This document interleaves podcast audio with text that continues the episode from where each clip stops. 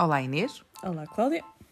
Depois do nosso estrondoso sucesso no YouTube e a pedido de várias famílias, estamos de volta com um podcast de quarentena, uma ideia original nunca antes vista, nunca antes realizada.